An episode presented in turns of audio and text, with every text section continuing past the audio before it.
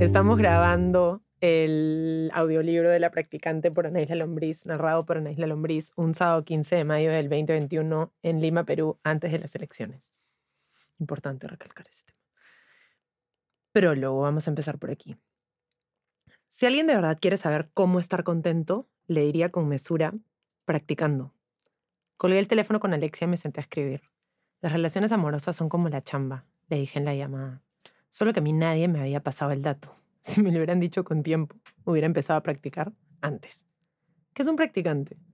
Wikipedia señala que las prácticas profesionales son el conjunto de actividades realizadas por alguien, denominado practicante, que se encuentra trabajando de forma temporal en algún lugar, poniendo especial énfasis en el proceso de aprendizaje y entrenamiento laboral.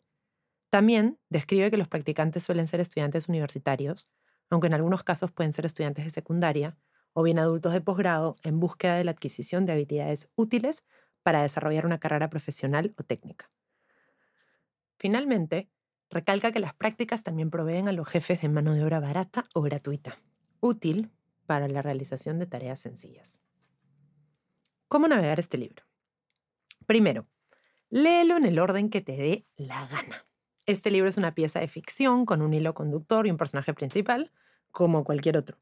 Sin embargo, también es importante que sepas que fue escrito para el déficit de atención del nuevo milenio y a la vez para emular el ritmo de lo que significa ser practicante, entrar y salir de un espacio sacando una moraleja.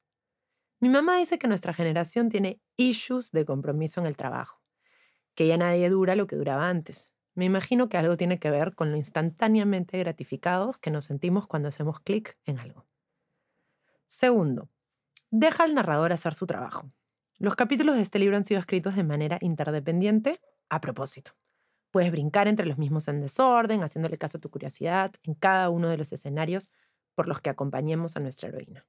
Tenemos moda, diseño, tecnología, audiovisuales, arte, emprendimiento y hasta un poco de romance. Si LinkedIn fuera literatura, seguro se sentiría un poco como esto. Tercero, no seas chismoso. Todos los escenarios que navegaremos son reales, pero la historia es ficción. No gastes mucho de tu tiempo tratando de identificar el equivalente a un personaje en la vida real.